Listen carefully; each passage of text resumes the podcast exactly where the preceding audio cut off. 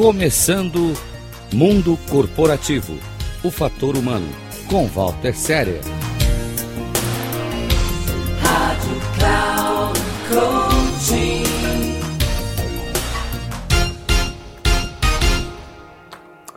Olá!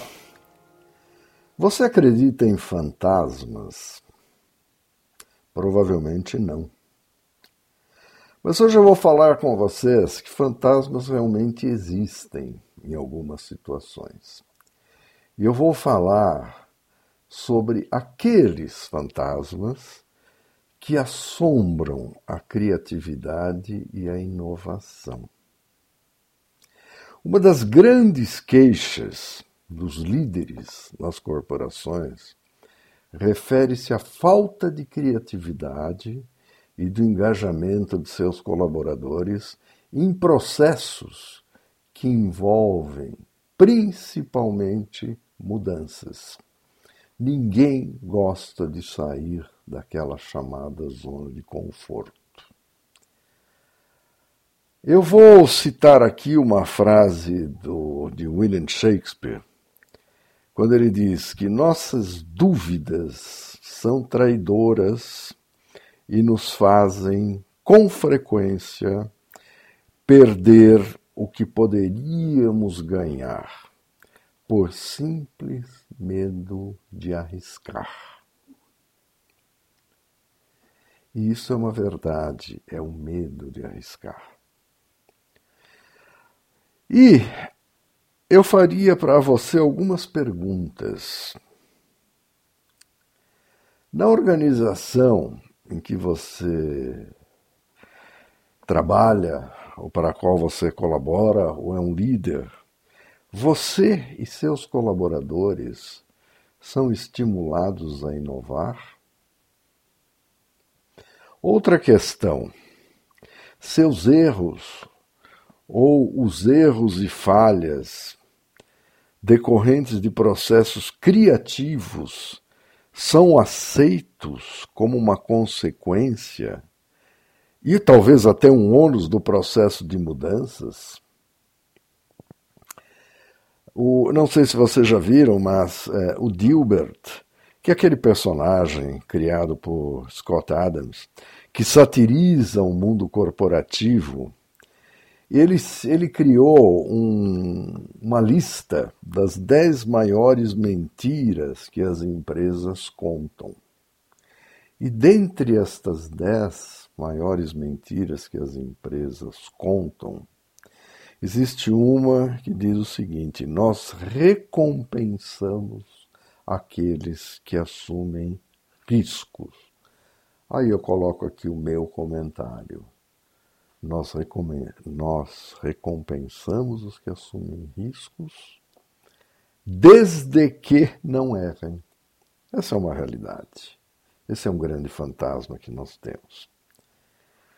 Uh, no mundo atual, não faltam bons exemplos de empresas que tiveram e que encontraram na inovação a mola propulsora de seu progresso, de seu crescimento e de sua valorização.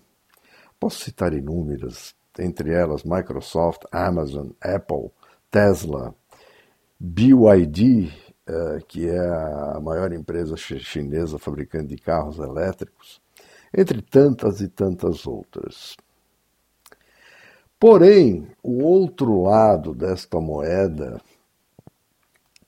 nós podemos citar exemplos clássicos de empresas que sucumbiram e chegaram a desaparecer graças a um processo letárgico em que permaneceram.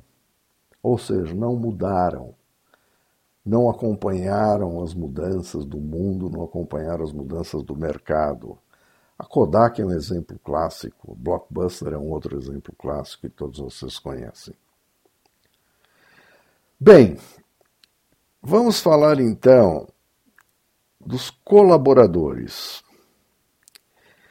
O que, que, o que, que nós podemos dizer, o que você pode me dizer sobre aqueles colaboradores que, mesmo quando, quando fazem parte de uma, de, de, de uma organização com um DNA inovador, e quando são estimulados por essas organizações, estes colaboradores insistem em permanecer naquilo que nós chamamos zona de conforto.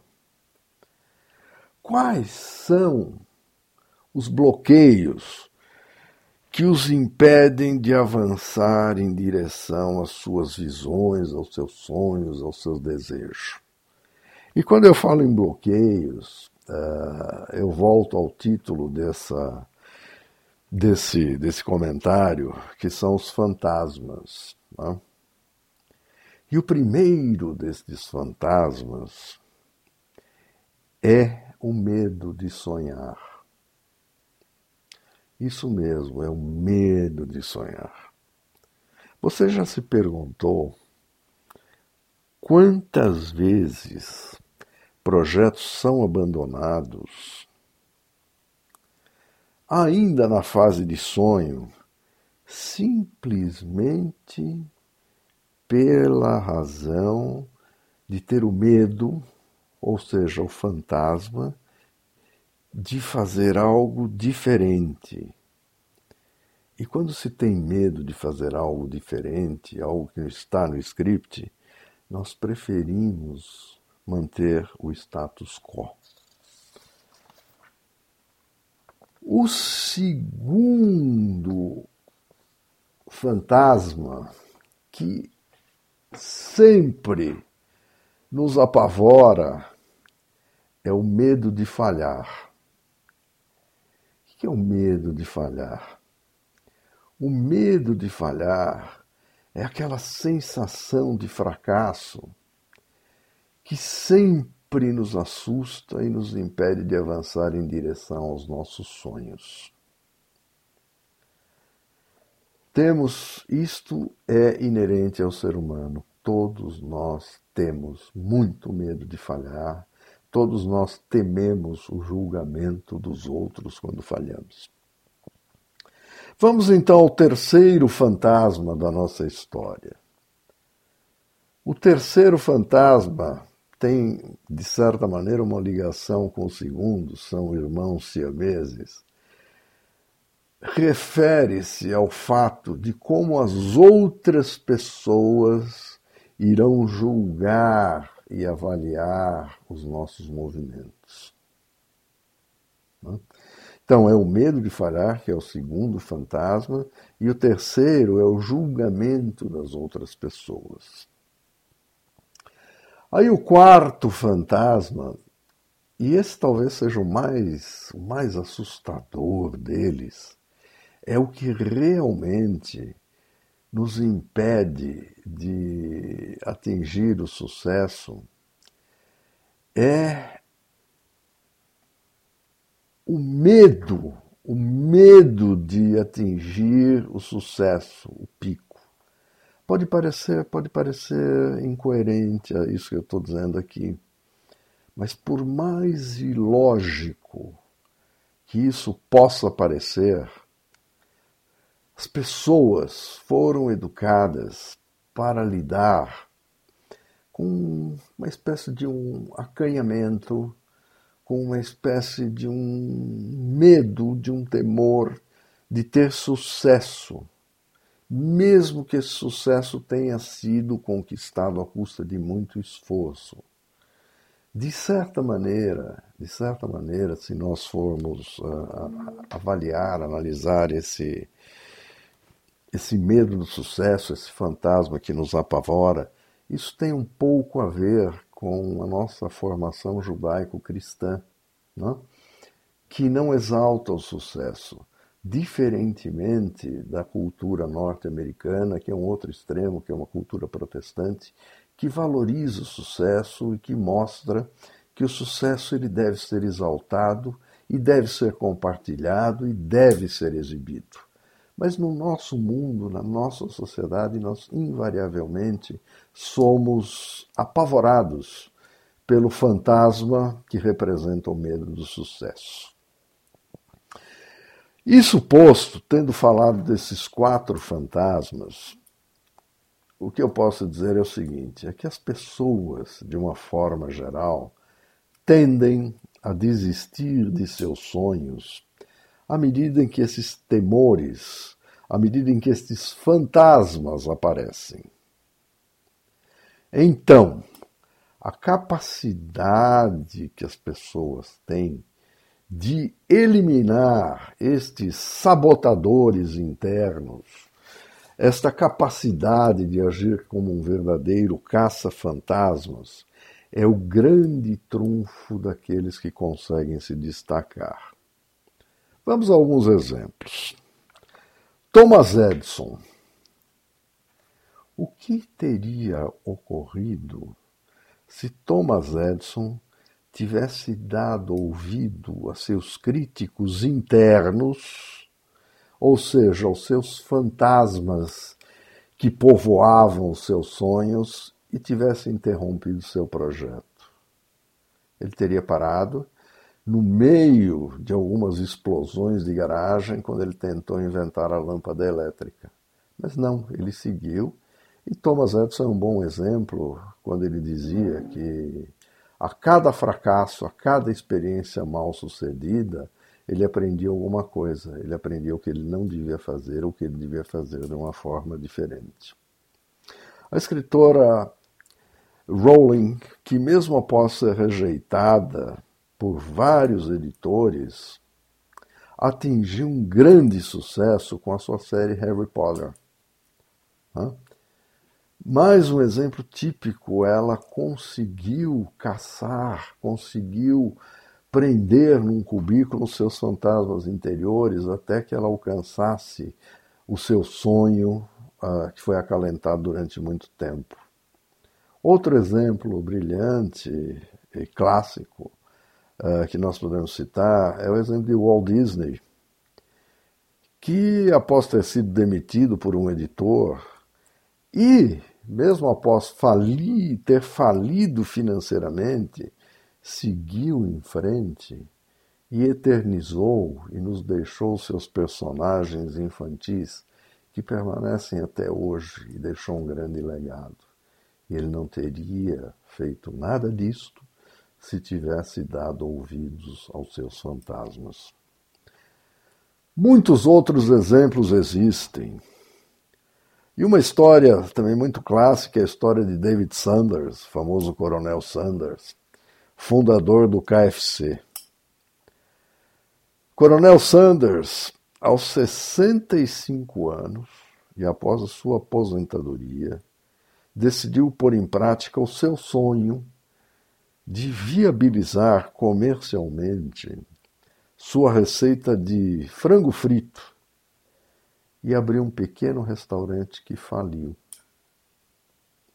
Faliu porque o local onde ele havia aberto esse restaurante era uma estrada que foi desativada e uma nova estrada foi construída distante daquele ponto. Como ele não dispunha mais de recursos, ele passou a oferecer a sua receita e, após ter ouvido mais, vejam bem, mais de 900 vezes a palavra não, ele conseguiu vender a sua receita, conseguiu vender o seu projeto para um empresário de Kentucky, nos Estados Unidos. E, ao vender essa sua receita para esse empregado de Kentucky, ele criou a KFC, Kentucky Fried Chicken. O importante nessa história, nestas histórias, é perceber que essas pessoas venceram e se distinguiram não só por sua persistência, por acreditar nos seus sonhos, e por vencer obstáculos externos, mas principalmente e sobretudo pela superação de seus críticos internos, pela eliminação de seus fantasmas. O que eu posso dizer mais a vocês é que ao longo de minha carreira como executivo, Eu atuei como executivo, fui CEO, presidente de empresas e 40 anos de, de vida corporativa. Eu não só assisti, mas eu também fui protagonista de vários insucessos e vi muitos projetos que seriam exitosos, mas que simplesmente não foram concluídos satisfatoriamente e foram abandonados no meio do caminho por culpa única e exclusiva destes inimigos internos, destes fantasmas que nos assombram sempre. E agora, em minha atividade como coach, mentor de executivos, tenho também constatado com grande frequência que esses medos, estes fantasmas, são os grandes sabotadores de executivos, executivos se levam, os diretores, gerentes, e que esses sabotadores internos os impedem de atingir a plenitude de seu potencial criativo e de levar a cabo projetos importantes. E agindo assim, eles preferem permanecer naquilo que nós chamamos de zona de conforto. Portanto, a você eu peço que pense, crie, acredite siga em frente tendo sempre em sua mente o objetivo final. Supere seus fantasmas internos. Elimine-os. Mande-os para longe. Siga o seu coração. Não se importe com o que os outros pensem e, sobretudo, não tenha medo de ser feliz e realizado. Eu sou Walter Serer. Visite o meu site walterserer.com.br e se você quiser saber mais sobre meu trabalho como coach, mentor de executivos, você pode me contratar pelo WhatsApp 55 11 994770553.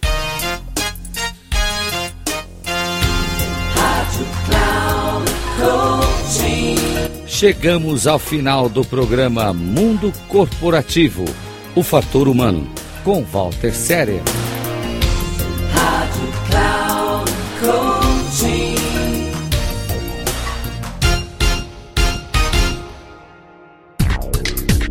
Se ligue! Mundo Corporativo, o fator humano, com Walter Séria. Sempre às terças-feiras, às 14 horas, com reprises às quartas, às 17 horas e na quinta, às 9 da manhã. Aqui, na Rádio Cloud Coaching. Acesse o nosso site radio.cloudcoaching.com.br e baixe nosso aplicativo na Google Store.